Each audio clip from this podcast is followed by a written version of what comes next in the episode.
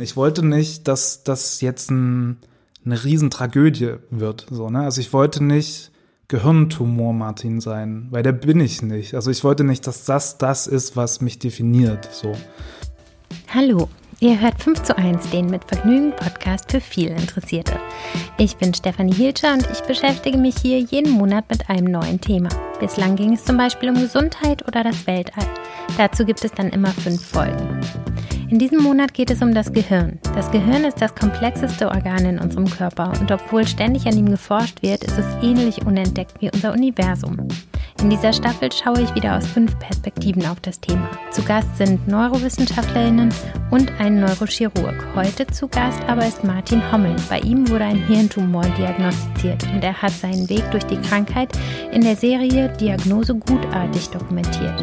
Hier erzählt er davon. Der Sponsor dieser Episode ist The New Company. Dazu später mehr. Jetzt freue ich mich erstmal auf Martin Hommel. Hallo Martin, schön, dass du Zeit hast. Hallo Stefanie, vielen Dank für die Einladung. Ja, sehr, sehr gerne. Ähm, bei dir wurde ja vor drei Jahren ein Tumor in deinem Kopf festgestellt. Wie bist du denn eigentlich drauf gekommen, dass da was nicht stimmt? Was für Beschwerden hattest du denn?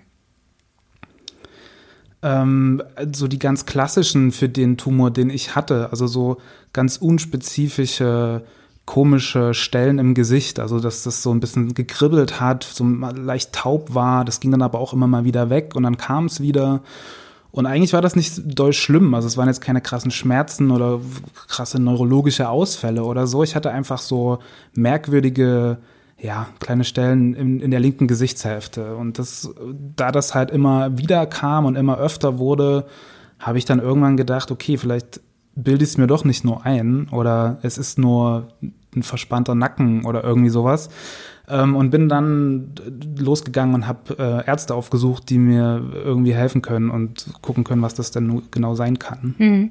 Und äh, wie sah das dann aus? Bist du erst zu deinem normalen Hausarzt gegangen und bist dann weitergereicht worden oder kannst du uns mal ein bisschen mitnehmen da? Genau, also es war es war ein kleiner Marathon tatsächlich, weil es halt so unspezifisch ist, dass keiner so richtig wusste, was es ist. Und man geht ja am Anfang auch nicht davon aus, dass man da jetzt was, also dass es ein Gehirntumor ist, ne? Also das ist ja dann doch immer das Letzte, was man hofft und denkt irgendwie. Und ich war zuerst beim Hausarzt und äh, dann, keine Ahnung, Tests, Rücken, Nerven, Nacken und dann war da irgendwie nix und dann bin ich zum Zahnarzt weitergegangen, weil ich dachte, vielleicht ist es ja auch ein Zahn oder irgendwie ein entzündeter Nerv. Das war dann aber auch nix und der Zahnarzt meinte dann, naja, gehen Sie ja mal zum Neurologen, vielleicht ist es was, wahrscheinlich nicht, aber lassen Sie es ja einfach mal testen, so. Mhm. Und das habe ich dann auch gemacht. Der Neurologe hatte im Grunde, war der, der gleichen Meinung und sagte, na ja, wahrscheinlich ist das nichts, das ist so unspezifisch, Ihnen geht's ja eigentlich gut. Ähm, aber wir können ja mal ein MRT machen. So, und äh, selbst in der Radiologie dann beim MRT waren alle so, ja, wir haben ja nicht mal Kopfschmerzen, also was, was, was soll das schon sein? Ne? Also es war immer so dieses positive, ach, wird schon nix sein. Und ähm, dem war dann aber nicht so. Also nach dem MRT, Tag später, hat man dann festgestellt, dass da was ist. Und im, im, ersten Moment wusste man auch nicht, was es ist. Was die Sache nicht so wirklich einfach gemacht hat, weil wenn man ein MRT am Gehirn, am Kopf macht und dann einen Anruf bekommt, wo man hört, ähm, wir haben was gefunden, wir wissen aber nicht, was es ist. Das ist jetzt auch nicht unbedingt das, was man hören will. So, also das ne? heißt, und du hast das am Telefon erfahren.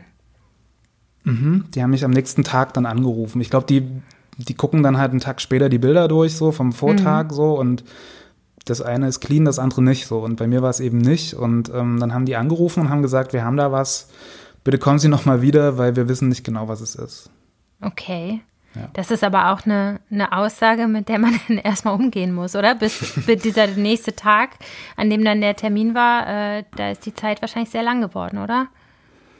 Es waren wirklich die schlimmsten 24 Stunden, die ich hatte, so, weil es, ähm, also ich kann mich auch noch voll dran erinnern, wo ich war, als ich diesen Anruf bekommen habe, ne, und was, was ich so gemacht habe und, und dann kam dieser Anruf und das ist wirklich das, ähm, was man immer so hört, ne, dass es einen dem, den Boden unter den Füßen wegzieht. Das klingt so voll pathetisch, aber genau das ist passiert. Also ich hatte in dem Moment, als ich das dann gesagt bekommen habe, ich, da, ich konnte nichts mehr machen. Es war voll die Schockstarre, so, ne? War voll, ähm, ja, Ruhe und Wirrwarr zugleich. Also keine Ahnung, was, ich wusste nicht, was los ist, so. Und ich wusste nicht, was mir, mit mir passiert und alles, was ich ähm, für den Tag geplant hatte, beziehungsweise auch für den Rest meines Lebens, war dann auf einmal so ein bisschen in Frage, so, ne? Und das ist schon hart und ich fand das auch, also ich glaube, die Übermittlung seiner Nachricht, die ist schwierig, so, für, auch für Ärzte. Aber so fand ich es jetzt auch nicht so geil. Also ich glaube, man kann das bestimmt auch anders machen, mhm. irgendwie als anzurufen und zu sagen, wir haben was, aber wir wissen jetzt nicht genau, was es ist. Von daher war das schon scheiße und irgendwann ging das dann auch los, dass man dann, also ich falle dann immer in so einen Aktionismus und genau das ist auch da passiert. Ich habe dann natürlich angefangen zu googeln, was, was könnte es sein, ne? Und was könnte man machen? Und was, ich muss jetzt mehr Sport machen und ich muss jetzt CBD-Öl nehmen. Also es sind so ganz viel, das kam so ganz, ganz viel hoch auf einmal. Was ähm, natürlich alles Quatsch ist, weil es gab ja noch nichts, woran man was machen konnte. So, ne? Ich wusste ja nicht mal, was also es ist. Also die Gedanken hattest du Aber alle schon in diesen ersten 24 Stunden?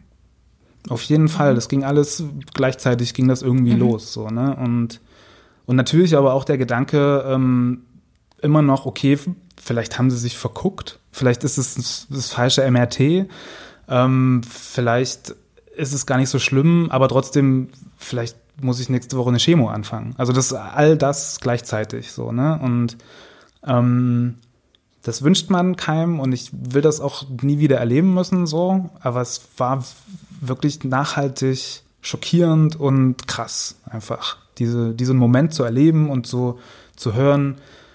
Ähm, es könnte sein, sie sind schwer krank, so. Und ich war ja keine Ahnung 28, so, ne? Also ging gerade ja alles irgendwie los, so und was für eine ähm, Lebenssituation ja, war, warst du da mit 28? Was war da sonst so um dich herum gerade los?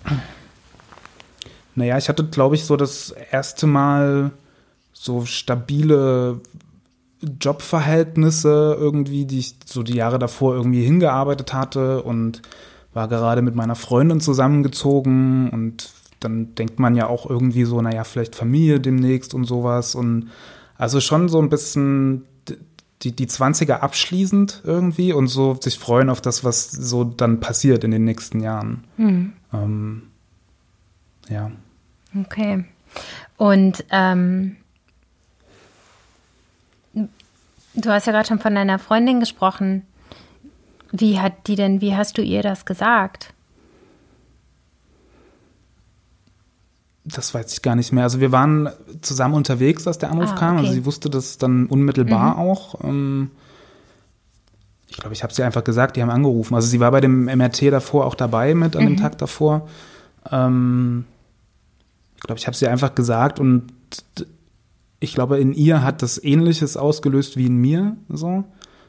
Und was wir dann später festgestellt haben, dass es bei ihr noch viel, viel mehr losgelöst hatte als bei mir. Also ihr ging es dann im Folgenden auch sehr, sehr schlecht damit irgendwie. Und ähm, das war für mich dann natürlich auch doppelt doof, weil ich hatte diese Diagnose und habe dazu geführt, dass es meiner Freundin, also der meiner Lebenspartnerin, schlecht geht damit und sehr, sehr schlecht. Also sie musste dann äh, in eine Klinik auch, weil ähm, sie eine Angststörung hat schon ganz lang, aber mit der sie eigentlich ganz gut klarkommt und das hat aber so krass diese Stör Angststörung wieder getriggert, mhm.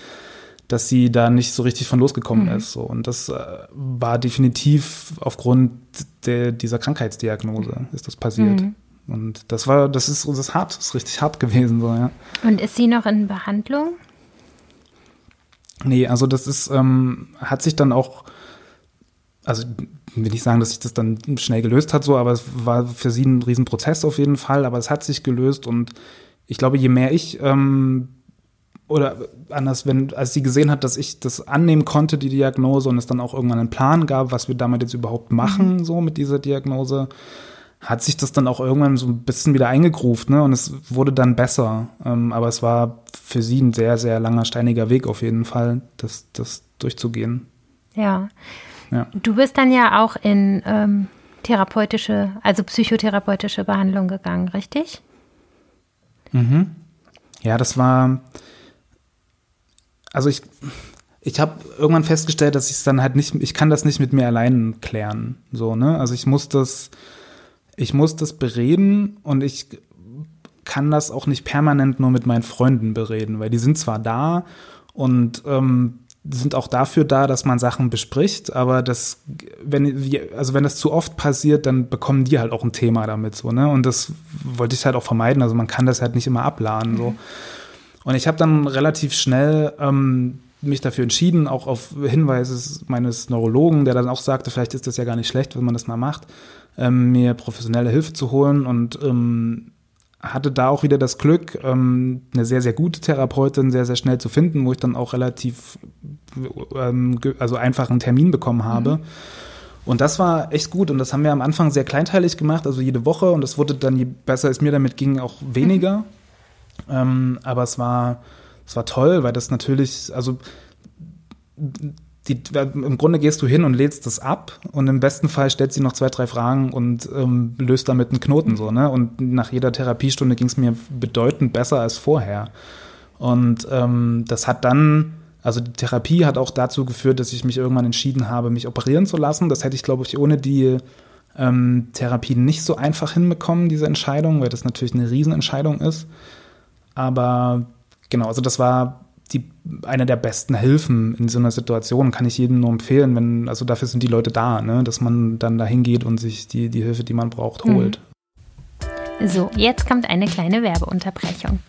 The New Company ist der Supporter unserer heutigen Folge. Ich denke, diese Situation kennt fast jeder. Ihr sitzt am Laptop, es sind so ein, zwei Stunden nach dem Mittagessen und ihr könnt nicht mehr denken und habt verdammt Lust auf was Süßes. Das Nachmittagstief. Mit The New Company wird Nervennahrung nicht nur nachhaltig und umweltfreundlich, sondern auch gesünder. Und natürlich richtig lecker.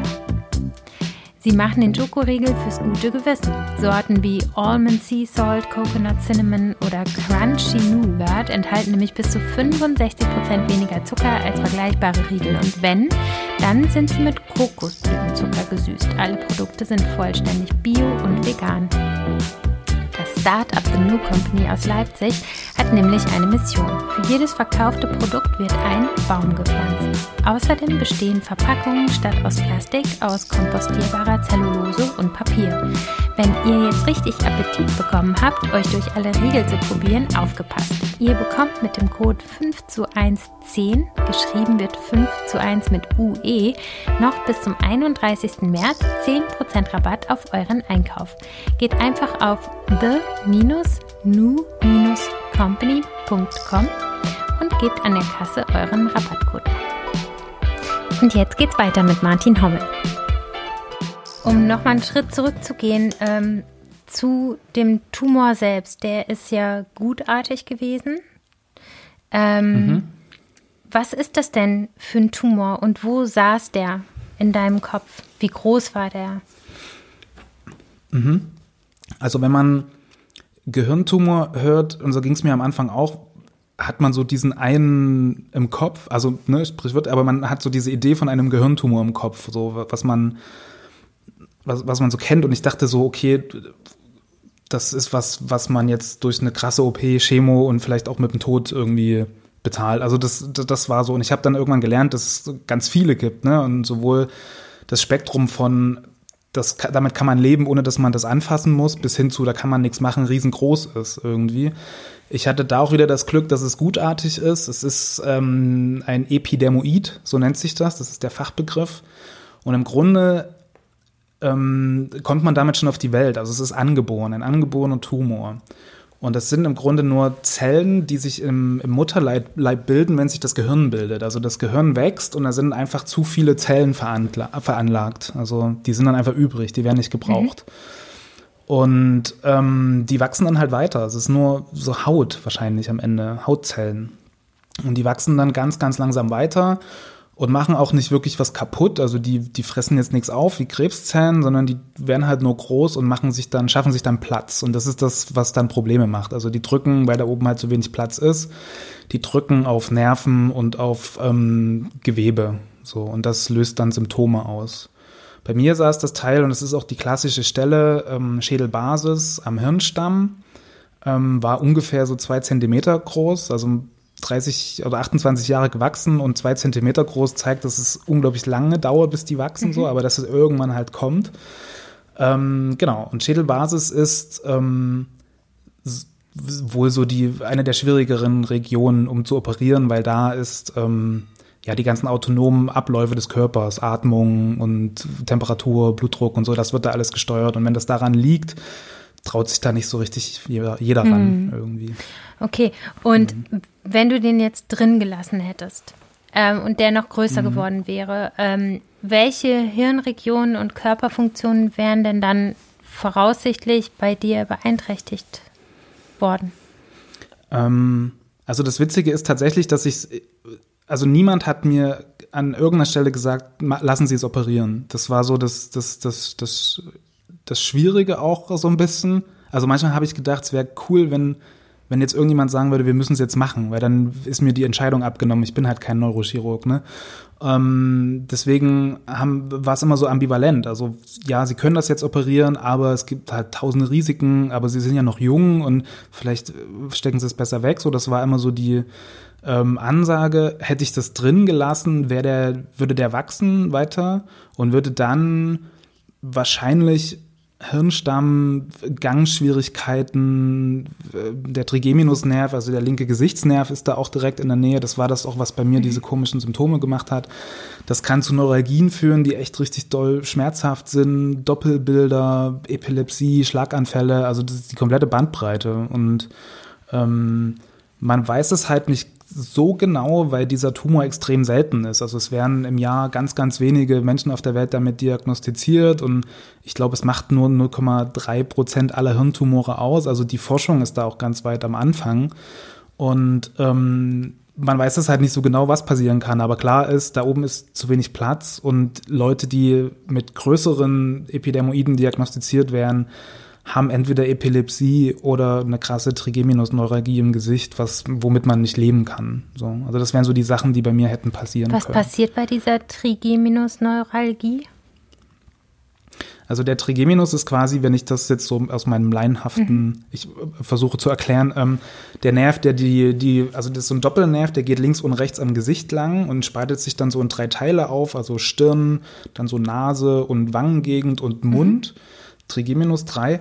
Und der, wenn der eine Neuralgie, also wenn er sich entzündet und dann stößt er einfach krasse Schmerzen aus. Und das sind so, kennt man so vom Zahnarzt, wenn der, wenn, wenn der Nerv trifft, sowas, ne? Das, diese mhm. Schmerzen und das aber halt immer, also permanent. Und die gehen dann auch nicht weg. Und es gibt da auch keine Medikamente, die das irgendwie verbessern oder die das wegmachen. Mhm. So. Und ähm, also es, ist, es, sind, es müssen unglaubliche Schmerzen sein, die ich zum Glück nicht hatte, und aber wo ich dann auch nicht Lust, Lust drauf hatte, das zu erfahren. Mhm. Okay. Und ähm, was würde man machen, wenn man das hat? Also du sagst, man kann damit nicht leben, aber würde man daran sterben? Wahrscheinlich würdest du daran nicht sterben, aber es ist natürlich ein krasser Verlust an Lebensqualität. Ne? Und ich glaube, wenn es zu dem Punkt kommt, also dann wärst du an dem Punkt, wo jemand sagen würde, wir müssen jetzt operieren. So, dann ist das, glaube ich, das Einzige, was du machen kannst.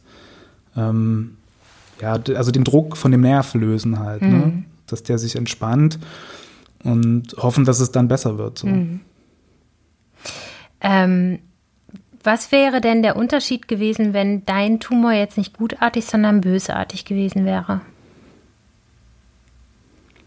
für mich persönlich? Oder ja, oder auch medizinisch.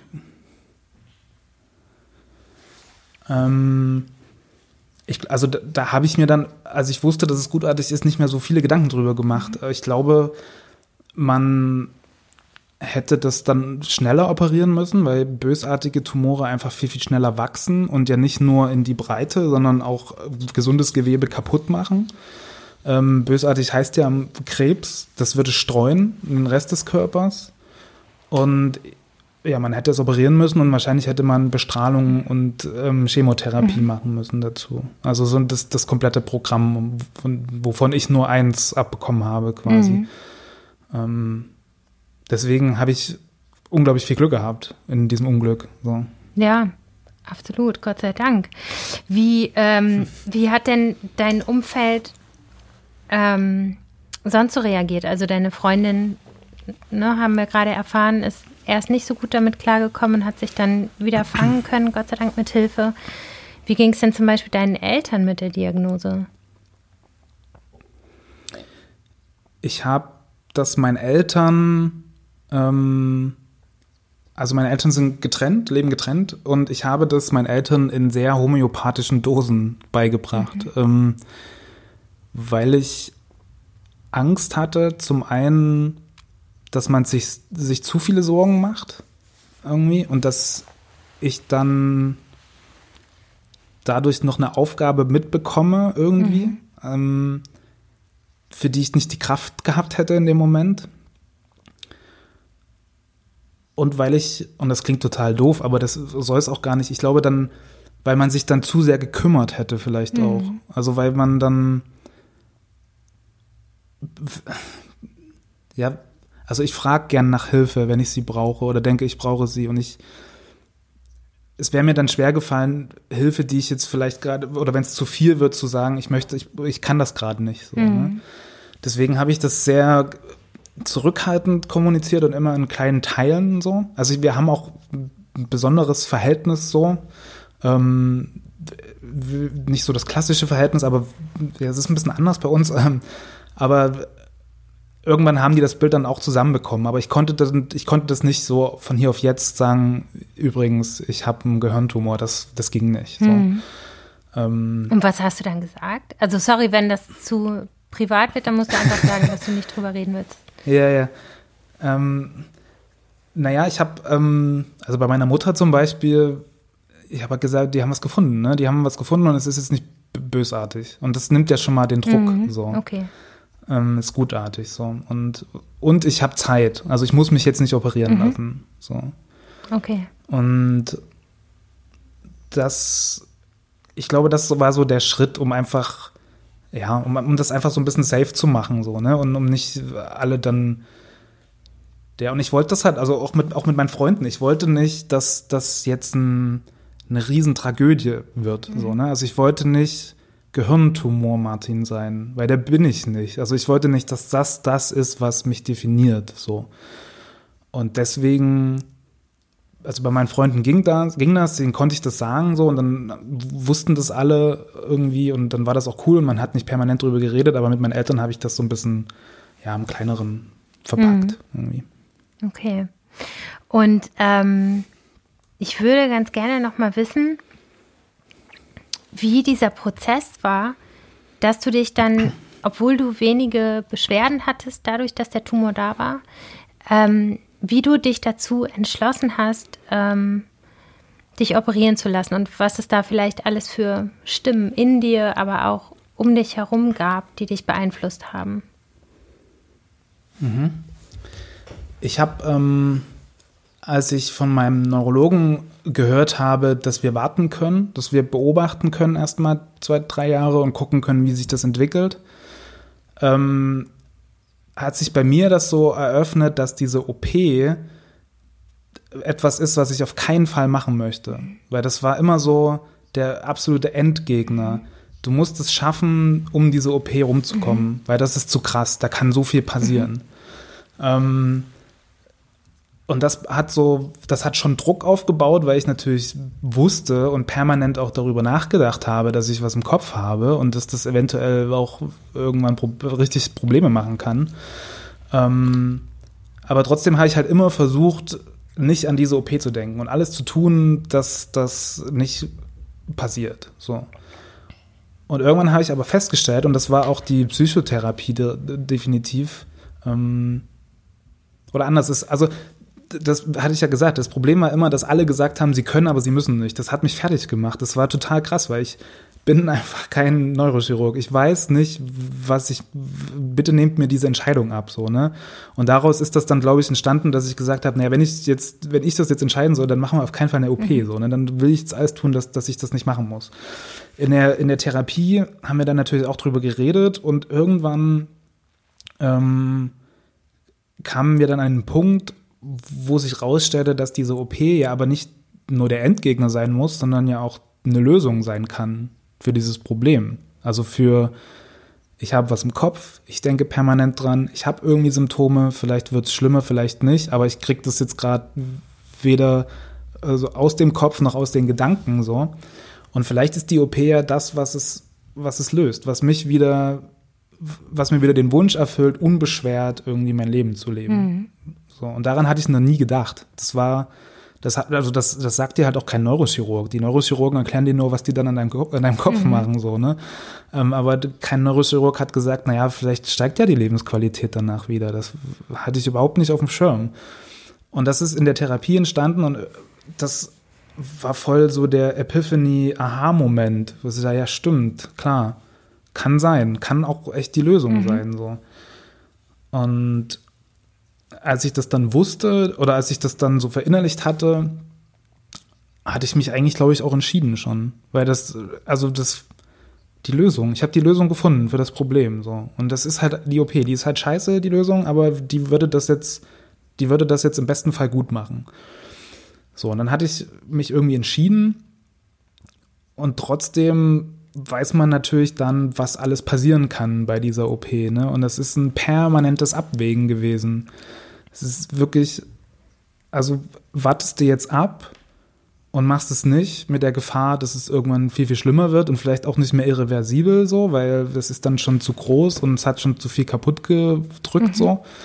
Oder machst jetzt die OP, die im besten Fall alles löst, aber, für, aber ja auch extrem riskant ist, so, ne, weil es ist halt, es ist kein Zehennagel, der verwachsen ist. Es ist das Gehirn. Ja, man ne? kann sich wahrscheinlich auch keine ähm, Pro- und Kontraliste machen, weil, weil ja auch, ich meine, ne, die Wahrscheinlichkeit, wenn das Ding drin geblieben wäre, du weißt ja nicht, wie hoch die ist für jede der 100 Faktoren, die irgendwie hätten passieren können und so weiter. Ne? Es ist ja einfach wahrscheinlich so eine, so eine Bauchentscheidung, oder? Am Ende. Ist es doch wahrscheinlich ein Gefühl und keine Verstandsentscheidung, oder?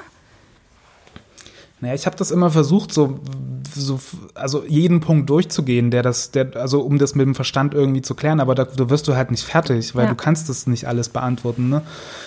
wahrscheinlich hast du recht, es ist eine Bauchentscheidung. Ich weiß es gar nicht mehr genau, was das, also was es jetzt entschieden hat. Ich habe einfach nur gedacht, ja, ich, das, das ist die Lösung und ich glaube wahrscheinlich dann, als, als ich den, den Neurochirurgen kennengelernt hatte, der hat mich dann, also der hat dann die letzten fünf Prozent mhm. gegeben, mhm. so. Der hat mich dann überzeugt, weil er einfach, also der, der war einfach ein geiler Typ. Also ich habe den kennengelernt und dachte, ja, das ist er, so. Und ähm, dann war das klar. Aber also ich meine, bis zuletzt, bis die mir die Narkose gesetzt haben, war ich im Grunde, habe ich daran gezweifelt, ob das jetzt richtig ist, so. Oder ob, ob ich das, weil das Schlimmste ist, oder wäre für mich gewesen, aufzuwachen nach der OP und zu denken, scheiße, hättest du es nicht gemacht. Also hättest du, es ging dir doch gut. Ja. Und jetzt ist alles viel, viel schlimmer. Ja. So. Aber dann konnte ich nicht, das habe ich versucht zu vermeiden, den Gedanken ja. einfach.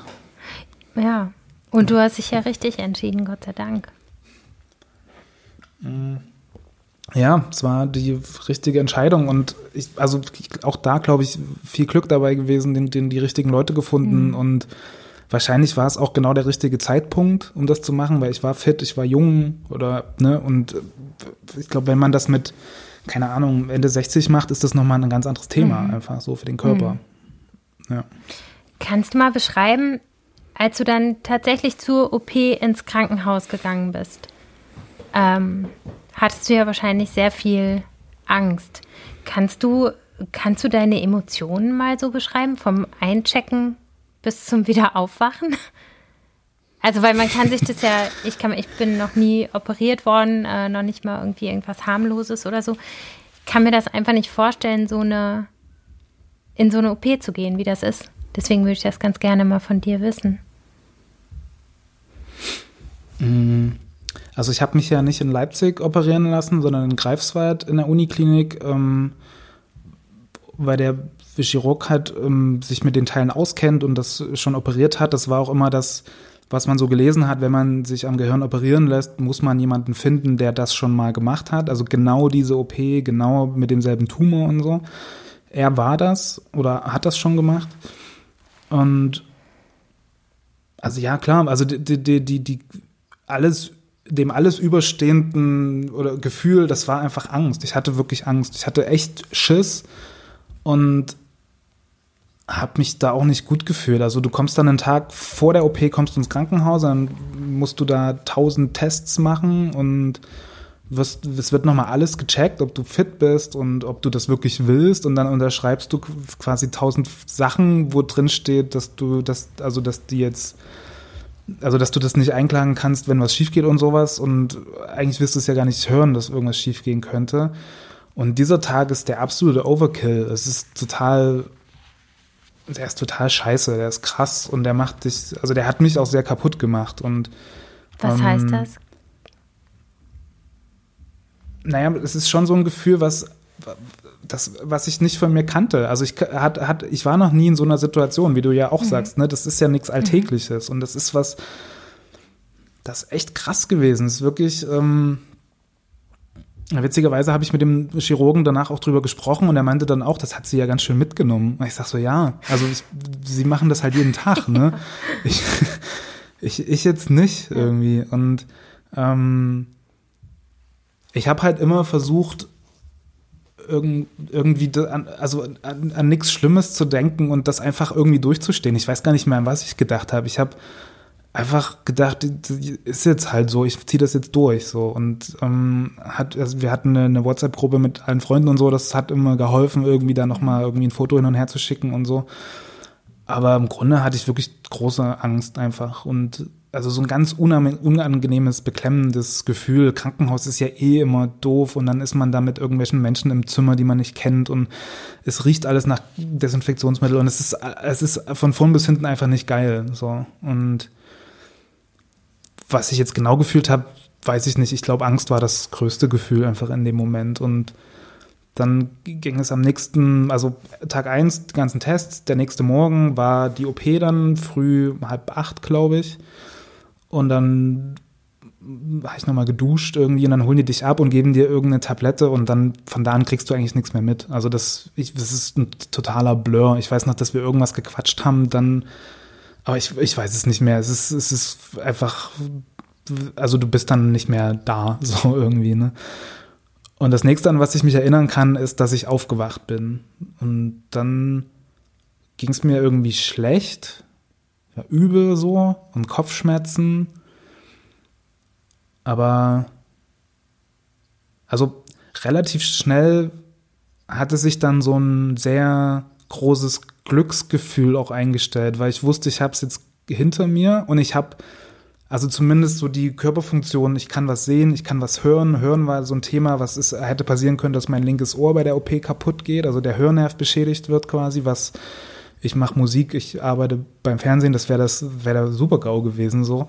Ähm, es ging alles noch so. Ich konnte meine Füße bewegen. Also ich hatte zumindest erstmal so einen groben Überblick von meinen Körperfunktionen, dass die alle noch am Start sind. So. Und dann, ich glaube, gepowert auch von diesen ganzen Medikamenten, die ich noch im, in mir drin hatte, war ich echt glücklich. Also das, ich war richtig gut drauf dann so. Also so gut drauf, wie man auf der Intensivstation nach einer Hirn-OP sein kann irgendwie. Aber ich hatte so das Gefühl, ich hab's geschafft so, ja. ne? Es ist, ich hab's überstanden. Und jetzt, weil das ist, du wartest halt, wenn du dich für diese OP entscheidest. Ich habe mich ja im Sommer 2019 entschieden und dann wurde ich im Februar 2020 operiert. Und da kannst du halt nichts machen. Du wartest nur auf diesen Tag, bis du endlich operiert wirst. So. Und alles, was danach ist, kannst du auch nicht so wirklich planen, weil ich wusste, also es hätte ja sein können, ich wecke auf und ich wache auf und, und kann irgendwie nicht mehr gehen oder ich, keine Ahnung, ne? Also was, was kann ja alles passieren. Deswegen war so dieser Aufwachmoment, war so, okay, jetzt, jetzt fit werden und jetzt kann es weitergehen irgendwie mhm. so. Und das, ich glaube, da ist so die, die ganze Anspannung von der Diagnose bis zu dem Tag OP ist komplett von mir runtergefallen, als ich aufgewacht bin, so weil ich wusste, ich habe es geschafft. war, da, war das für dich der glücklichste Moment, an den du dich erinnern kannst? In deinem Leben, meine ich? Nein. Achso, ähm. Oh, das weiß ich gar nicht. Also, ich weiß auch gar nicht, ob man Glück mit Glück so, ob ich das jetzt so vergleichen kann, mhm. aber es war so für diesen ganzen Zeitraum. Und das klingt jetzt vielleicht so im Gespräch auch, also ich meine, ich hatte in diesen drei Jahren auch echt coole Tage und coole Wochen und Monate. Also ich habe ja, da ich nicht, da ich jetzt nicht krass motorisch eingeschränkt war, ich habe ja trotzdem mein Leben weitergelebt und hatte, da ist auch viel Gutes passiert und es war jetzt nicht alles schlimm, aber es, es war halt immer dieser Schatten, der mitläuft, ne, so und das und also der ist halt bis zu der OP halt auch immer größer geworden wegen der Angst und so und das fiel halt ab und das war einfach ein ganz tolles Gefühl. Also es war genau das gegenteilige Gefühl zu dem ersten initialen Anruf, den ich bekommen ja. hatte, so, ne? Und ich hab's, ich hab's jetzt geschafft. Ja. Ist vorbei, ist hinter mir. Ob das jetzt der glücklichste Moment in meinem Leben war, ich, man hat ja auch oft immer so dieses, der zweite Geburtstag so, ist jetzt, finde ich jetzt nicht ganz so, weil ich halt auch, also Nee, also es ist jetzt auch nicht mein zweiter Geburtstag, weil es ging mir ja auch trotz allem mhm. irgendwie dann ja auch ganz okay gut so, ne? Und ähm, aber es war trotzdem ein toller Moment zu merken, dass man, dass da jetzt nichts passiert ist und dass ich wahrscheinlich die, die richtigen Entscheidungen getroffen habe, mhm. auch so. Ich würde ganz gerne nochmal zu der Angst fragen, die du vorher hattest. Hattest du eigentlich mhm. mehr Angst, dass du nicht aufwachst oder das, was beschädigt ist und dass du nachher ein anderer bist? Ich glaube, ich hatte mehr Angst davor, dass was kaputt ist. Weil ich glaube, die Angst davor, nicht aufzuwachen, das habe ich gar nicht so auf dem Schirm gehabt. Also ich habe schon immer gedacht, ich werde aufwachen. Also ich oder ich hatte nicht, ich habe nicht gedacht, ich werde sterben bei dieser OP, weil das also ich glaube, das passiert jetzt auch nicht vielleicht unbedingt. Also das war jetzt nicht so das, was ich in erster Linie auf dem Schirm hatte. Die Angst war wirklich, dass ich, dass es, dass, dass, dass irgendwas passiert, was mein Leben im Nachhinein so krass einschränkt, dass ich es nicht mehr so leben kann, wie ich es bisher gelebt mhm. habe. Mit all den tollen Dingen, die mir so viel Spaß machen, mit allem, was ich so genieße irgendwie. Ähm, weil die Chance war viel, viel realer und größer, als dass ich da draufgehe. Mhm. So. Also die ist, sicherlich gibt's die auch so, aber ich meine, dann wäre es auch egal. Also, ne, im Grunde, also dann hätte es mich jetzt auch nicht mehr, dann, dann ist halt eh vorbei, so, ne? Aber so, der aufzu, also das Schlimmste war wirklich für mich das linke Ohr, so, ne? Was ist, wenn die mein Hörnerv kaputt machen? Weil ich liebe Musik und ich mache Musik und das, das würde dann nicht mehr funktionieren, so. Das war so bei mir. Und dann, was, wenn du nicht mehr laufen kannst? Oder wenn irgend, also, ne, das, das, das waren schon die Dinge und dieser, dieser Gedanke, der mich dann mein Leben hätte verfolgt, dass ich die falsche Entscheidung getroffen mhm. habe, so, ne, das, davor hatte ich am meisten Angst. Mhm. Ja. Und jetzt, wo du ähm, operiert worden bist, wie geht es dir ohne den Tumor? Hast du noch irgendwelche Beschwerden? Ähm, mir geht es gut. Mir geht es sehr gut, die Beschwerden sind mhm. weg. Ich merke, dass die Beschwerden kommen, wenn ich mich mit dem Thema beschäftige. Also jetzt in Vorbereitung auf unser Gespräch oder auch äh, diesen Film, den ich gemacht habe, da war das immer, also da kommt das dann immer hoch. Es ist wie so ein Gedächtnis scheinbar, was der Körper dann hat irgendwie. Davon lasse ich mich jetzt nicht so sehr beeindrucken und versuche das dann irgendwie wegzuschieben und so, zu, so daran zu denken, dass das jetzt, ja, ich durchlebe es halt auch immer wieder, wenn ich es so erzähle. Mhm. Ne? Ähm, bei einer Gehirn-OP oder bei einer Tumor-OP ist es im Gehirn ist es oft so, dass man nicht zu 100% sagen kann, ob alles weg ist. Weil die können halt nicht komplett aufklappen und gucken so. Das ist ja wirklich ein ganz, ganz kleines Loch nur und man geht auch bei mir davon aus, dass da noch ein ganz kleiner Teil drin ist, den die nicht rausbekommen haben, beziehungsweise wenn sie den rausgemacht hätten, wäre dabei irgendwas kaputt gegangen. Also dann haben die sich entschieden, ähm, keine Ahnung, zwei Prozent drin zu lassen einfach. Und da, also da man weiß, dass die Dinger wachsen ganz langsam, gibt es da eine relativ große Chance, dass der auch wieder wächst. So. Man weiß ja aber, dass die langsam wachsen ähm, und von daher also bin ich jetzt erstmal die nächsten, keine Ahnung, 10, 20 Jahre safe. So. Also ich glaube, da ist jetzt erstmal nichts, da wird jetzt nichts passieren. Ich muss weiter zu Kontrollen. Mhm. Ich muss ähm, einmal im Jahr ins MRT und dann wird geguckt. Ähm, aber ich weiß, dass das halt irgendwann schon passieren könnte, dass sich das nochmal in irgendeiner Form, ja, dass ich da nochmal was dran machen lassen mhm. muss. Und bist du durch diese Erfahrung, die du da machen musstest, ähm, bist du eher ängstlicher geworden oder stärker? Ich glaube, ein bisschen beides irgendwie. Also ich hatte am Anfang, ähm, am Anfang hat das ausgelöst, dass jeder Kopfschmerz erstmal mit diesem Tumor zu tun hatte. alles, was irgendwo gejuckt oder gekratzt oder gezwickt hat, war potenziell gefährlich. Das habe ich schon erlebt so, dass man sich so ein anderes, also dass man so ein komisches Körpergefühl entwickelt, wo man so sehr in sich reinhört irgendwie. Ich glaube aber, dass ich das auch mit Hilfe der Therapeutin ganz gut ähm, ja, überwunden habe und mich davon jetzt nicht so verrückt machen lasse. Ich, und ich glaube, dass ich ähm, es, es hat mich definitiv stärker gemacht und es hat ähm, es hat noch mal also ich habe das irgendwie schon mal gesagt bei irgendjemandem und äh, dieses, wenn man 30 wird, glaube ich, hat man eh so einen Wechsel im Leben. Also man guckt so, was, was kommt als nächstes so und achtet vielleicht auch ein bisschen mehr auf seinen Körper und, und ähm, ja, keine Ahnung, ernährt sich gesünder und macht dann vielleicht doch mal Sport oder so. Ne? Und das, ich glaube, das entwickelt sich in, in wahrscheinlich vielen Leben irgendwann so, wenn man die 20er verlässt. Bei mir kam das halt alles auf einen Schlag so. Also ich habe schon das Gefühl, dass ich jetzt ähm, ja nicht mehr jeden Abend irgendwie weggehen muss. So, ne? Oder das ist einfach so ein, ich muss jetzt auf mich achten. Das erste Mal in meinem Leben habe ich gemerkt, dass das jetzt nicht für immer so ist. Ne? Also das ist, es gibt eine Vergänglichkeit und die war mir in meinen Zwanzigern einfach nicht bewusst. Da habe ich nicht dran gedacht, weil das einfach eine geile Zeit war so.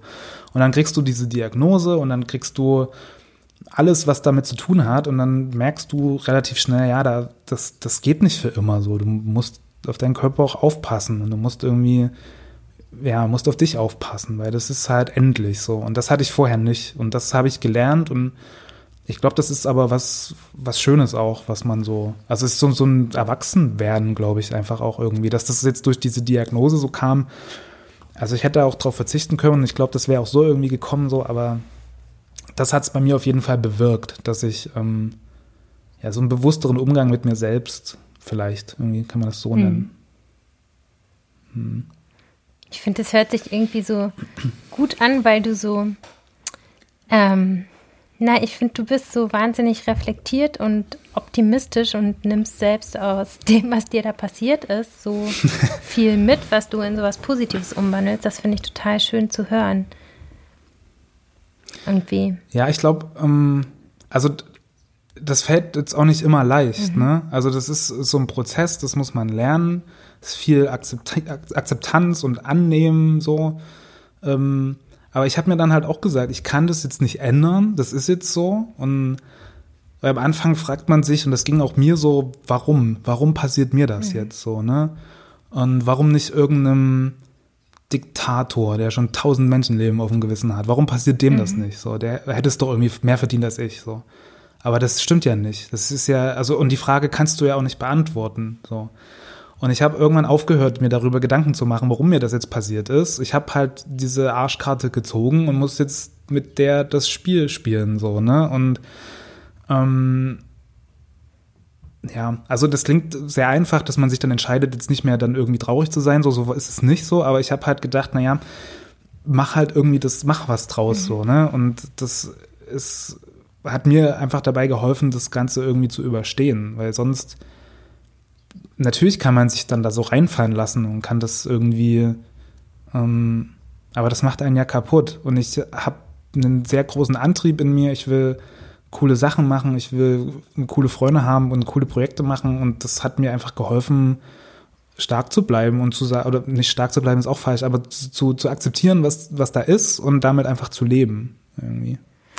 Und du ja. hast ja aus deiner Geschichte auch so einen Film gemacht. Kannst du mal sagen, wo man sich das anschauen kann? Ja, also es ist eine, eine Serie geworden, ähm, die mich quasi von, ich glaube, acht, knapp acht Wochen vor der OP bis nach der OP begleitet. Die habe ich ähm, mit einem ganz kleinen Team, selbst, Team selbst gemacht. Das heißt Diagnose gutartig. Mhm.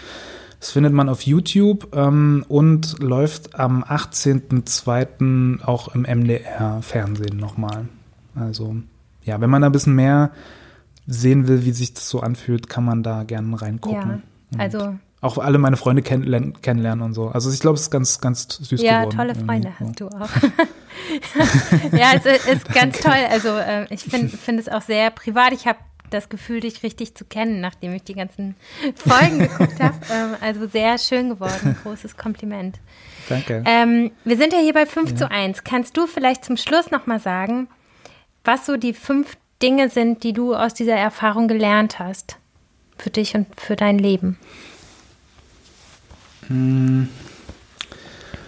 Fünf, ich muss, also was ich ja gerade schon gesagt habe, ist so dieses, ähm, das so erwachsen geworden sein ist was, was ich mitgenommen habe. Also so ein, so einen bewussteren Umgang mit mir selbst und mit meinem Leben und mit meiner Gesundheit und das, das Wissen darüber und auch nicht nur dieses angelernte Wissen, sondern diese tatsächliche Erfahrung, dass das Leben irgendwann vorbei sein kann oder wird ja auch.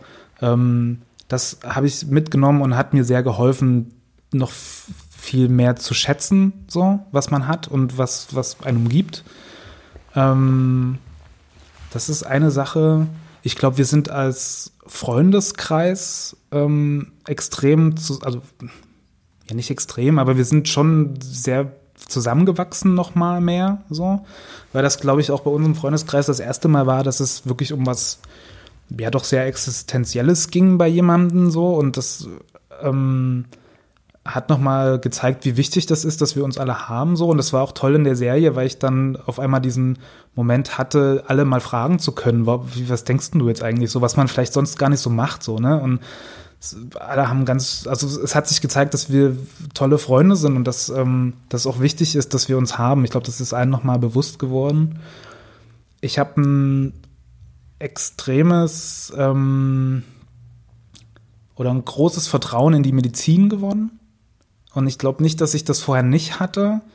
Aber ich habe mir da wahrscheinlich auch, weil ich nie wirklich krank war, Gedanken drüber gemacht. Aber so zu erfahren, was es da für krasse Leute gibt und was die für krasse Jobs haben und an was die so rumforschen und was die tun und machen, damit es einem besser geht, das war schon toll. Und ähm, ja, also man kann ihnen gar nicht genug danken und man kann die gar nicht genug wertschätzen und mit Geld überhäufen, dass weil, weil die, also das war einfach toll, wirklich zu erleben, wie, wie gut man sich behandelt fühlt, wenn man da ist. Also, also auch in dem Krankenhaus zum Beispiel. Die ganze Station und die Pflegerinnen und Pfleger, das war echt super. Und das, also das hat bei mir bewirkt, dass ich da voll ein Vertrauen in die Forschung und Medizin gewonnen mhm. habe irgendwie. Und das voll gut finde, dass es Leute gibt, die da drauf Bock haben, weil, also auch Gehirne zu operieren, das ist jetzt nicht auf meiner, wäre jetzt, also keine Ahnung, warum man das machen will, so, ne, aber geil, dass es die Leute gibt, die das mhm. wollen. So.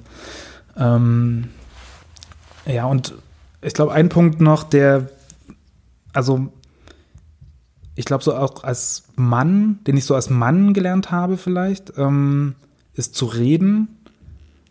Und das, also ich glaube, ich habe immer schon über Sachen geredet, aber jetzt so wirklich mein, mein Herz zu öffnen und meine kompletten Ängste rauszulassen, sowohl in meinem Freundeskreis, bei meiner Partnerin, in der Therapie, aber dann auch vor einer Kamera in diesem Film, das war völlig neu und hat aber unglaublich gut getan. Und ähm, so bin ich jetzt auch nicht unbedingt sozialisiert worden oder aufgewachsen. Ich glaube, man muss ja immer irgendwie so ein bisschen hart sein als Typ und kann sich das dann irgendwie nicht so richtig anmerken lassen, aber das ist total Quatsch gewesen und ich, also es hat, es, es war schwierig und hat viel Anstrengung, Anstrengung gekostet, das zu tun, so, aber wirklich zu reden, zu sagen, mir geht's scheiße, ich brauche Hilfe, war das Beste, was ich machen mhm. konnte. Irgendwie.